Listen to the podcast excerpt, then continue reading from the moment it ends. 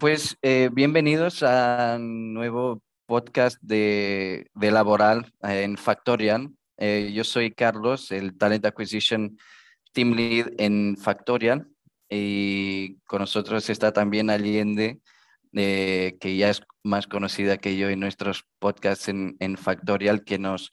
Hoy vamos a hablar un poco de, los aspectos legales de reclutamiento y qué se debe hacer y qué no. Bienvenida, Allende. Muchas gracias. Hola, Carlos. Encantada. Hola.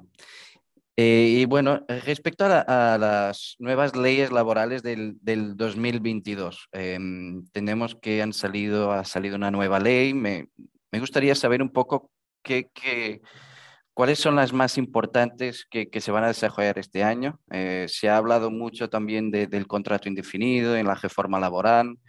Em, ¿Qué nos puedes contar sobre esto? estamos, últimamente estamos cargaditos de leyes desde que empezó, un poquito antes de la pandemia ya estábamos ahí con, con varias normativa bastante interesante e importante, como el registro salarial, el control horario.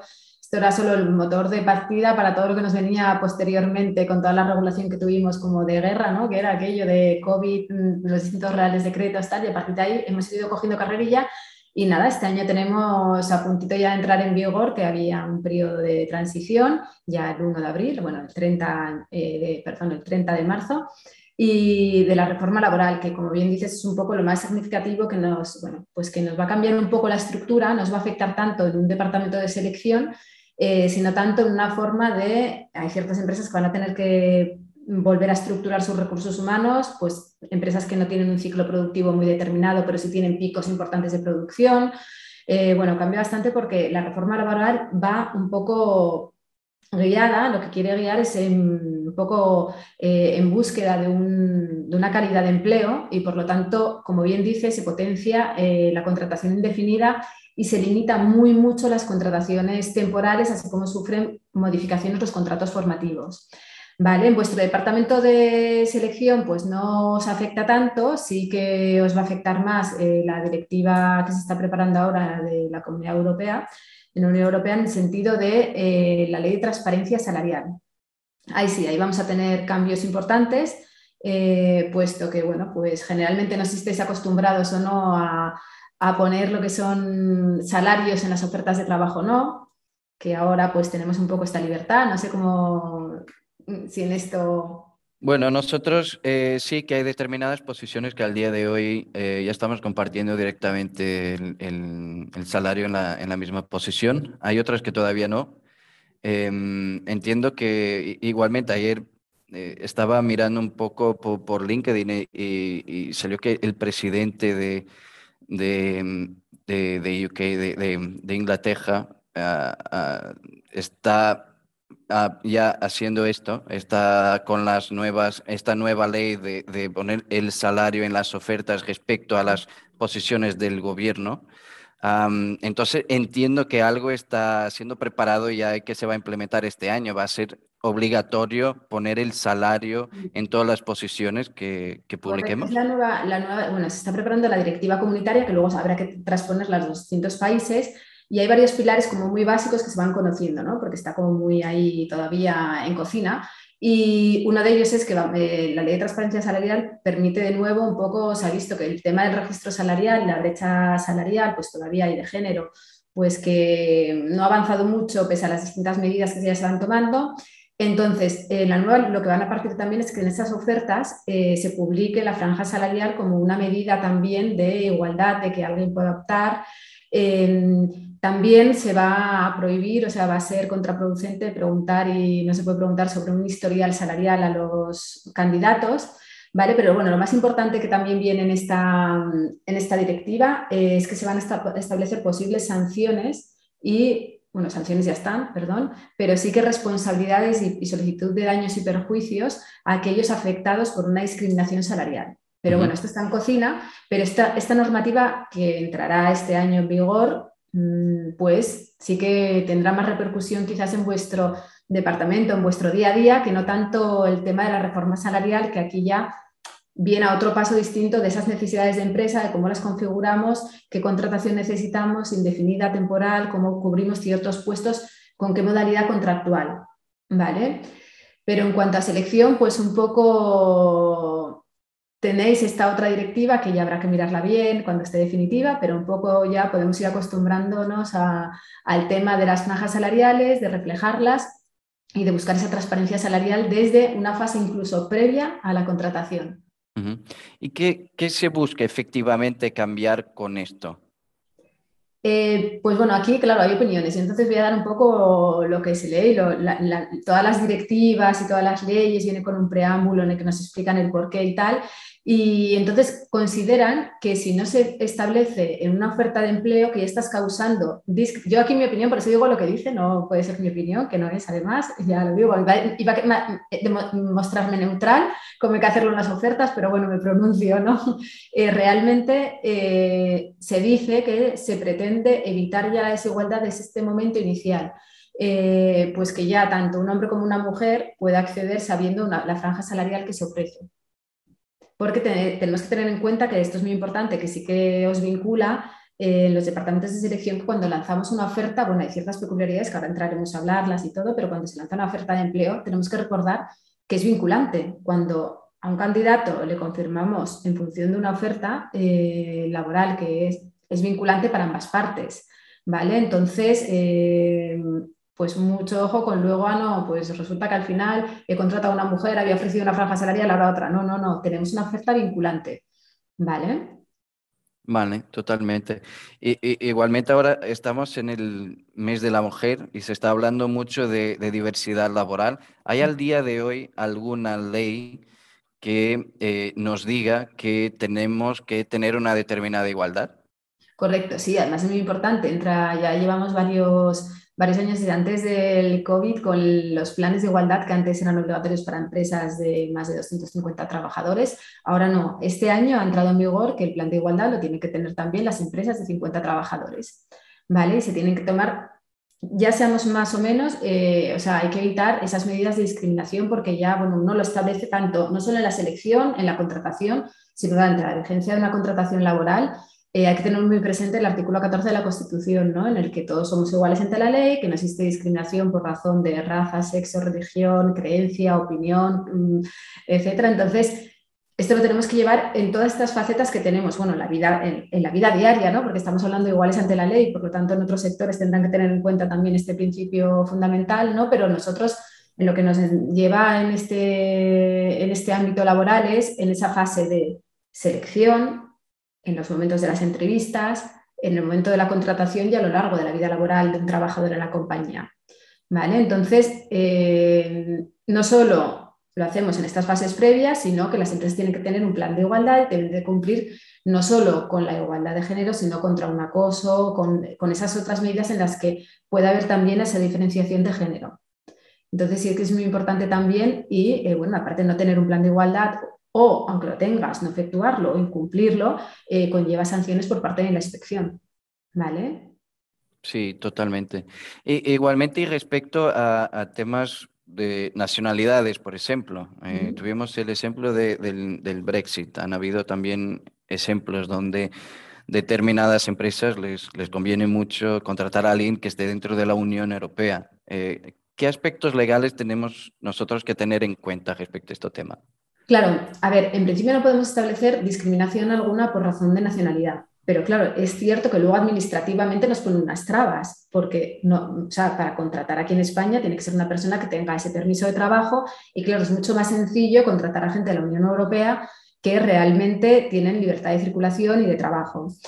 Entonces, ¿qué ocurre? Sí que es pues en términos burocráticos y de posibilidad de contratar, eh, un proceso de selección se cierra quizás antes con un candidato con una idoneidad de, una documentación en regla eh, que no otro. Pero esto es un tema interno de empresa, pero lo que no podemos hacer nunca es en una oferta laboral determinar que se precisa eh, gente de la Unión Europea o que se precisa gente solamente nacional.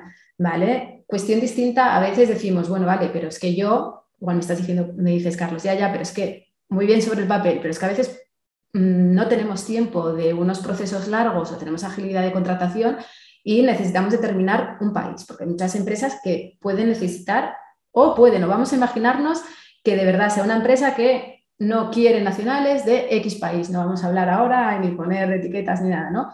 Suele pasar, ¿no? Entonces, ¿Qué criterios en selección tenéis que adoptar? Pues como estas ofertas tienen que ser siempre muy neutras, eh, nunca podemos determinarlo por el perfil, pero quizás igual sí podemos determinar que necesitamos a alguien que sea, que pueda expresarse a un nivel nativo en, francés, por ejemplo.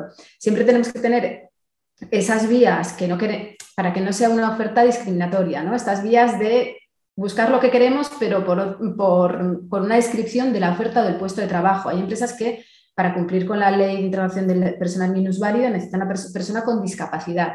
Tú no puedes poner una oferta que eh, necesito un discapacitado, no, pero sí que se puede matizar que la contratación iría para una contratación de fomento del empleo de persona con discapacidad. Por lo tanto, ahí ya, se excluye la gente que no lo tiene, no lo estamos excluyendo nosotros desde, desde la empresa y no resulta discriminatorio. Entonces siempre tenéis que dar ese juego porque las ofertas tienen que ser siempre neutras, eh, dos, siempre hay que pedir, además, por ley orgánica de protección de datos, pues esta sí que os afecta muchísimo a vosotros, ¿no? En selección, el consentimiento para dar estos datos, eh, no solo para eso, sino también luego para conservar esos currículums, esos datos que os envía la gente.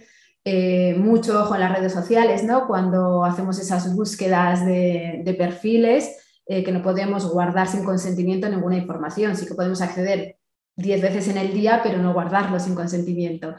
Estas cosas que os afectan en, vuestro día a día, y bueno, me estoy yendo, ¿eh? porque me preguntaste de nacionalidad y voy yo aquí que... Ahora que, que hablas, eh, me acuerdo de, de, una situación, por ejemplo, nosotros solemos hacer mucho sourcing por LinkedIn, por ejemplo, buscar candidatos. Y mm, y, les pedimos, por ejemplo, el currículum. Si me puede compartir el currículum para, para, que tengamos un poco más de información. Respecto a este tema también de, de, la GDPR, de la ley de protección de datos, ¿qué aspectos tengo que yo tener en cuenta cuando esta persona comparte su currículum conmigo y acceda a compartir el currículum conmigo para que yo tenga más información a su respecto? Correcto.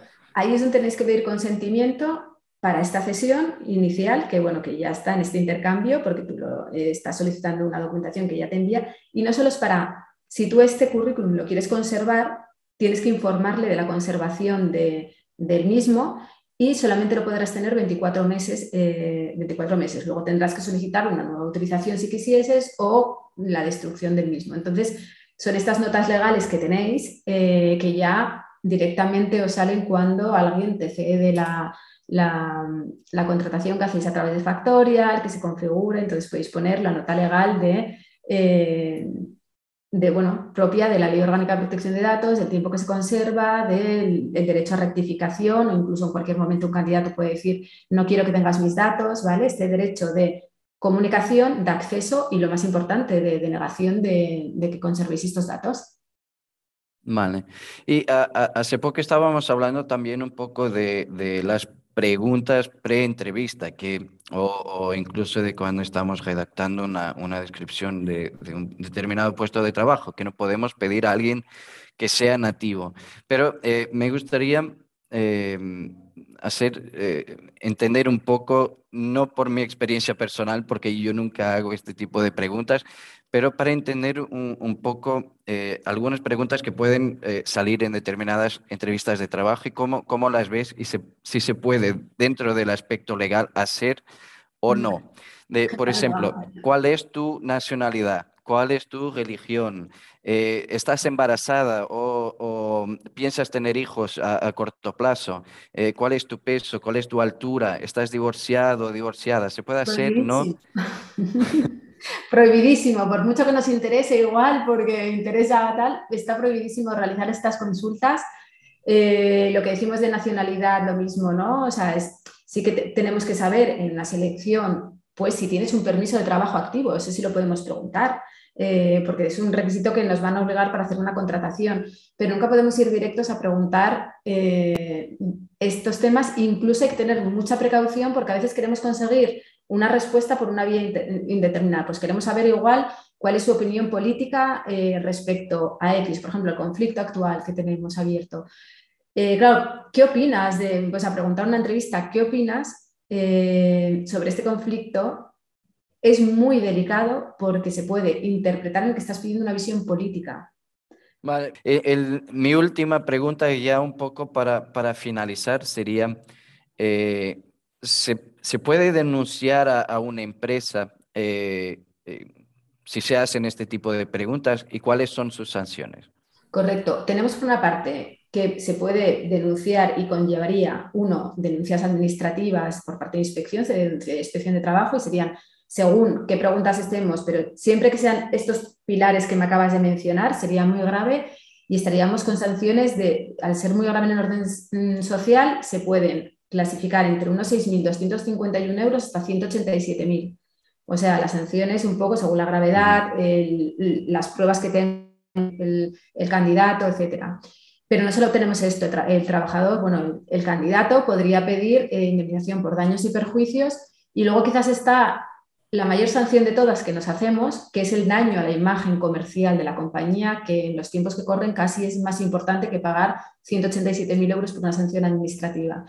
Entonces, es un poco a lo que nos enfrentamos siempre y por eso tenemos que estar en un tema tan, tan delicado en estas entrevistas, eh, muy atinados. No solo las entrevistas, también es muy importante en esas pruebas que se hacen. A veces, muchas veces, se hacen pruebas que si pueden tener un contenido que nos puede llevar a un tema personal, ideológico de religión, eh, hay que pedir el consentimiento también para conservar estas pruebas que hagamos técnicas, no técnicas solamente del puesto, que están permitidísimas, pero a veces dentro de estas preguntas técnicas o habilidades se suelen meter habilidades personales que pueden rozar también el estar cumpliendo con, con la igualdad. Entonces hay que pedir ese consentimiento a conservar esas pruebas ya más técnicas que se hagan durante una entrevista. Muy bien, muy, muy interesante hablar de, de, todos estos temas más, más legales, nos, nosotros más enfocados a la parte más, más técnica y administrativa del día a día. Así que muchas gracias por estar con nosotros también. y nos vemos en los siguientes podcasts. Genial, que vaya muy bien, Carlos. Gracias.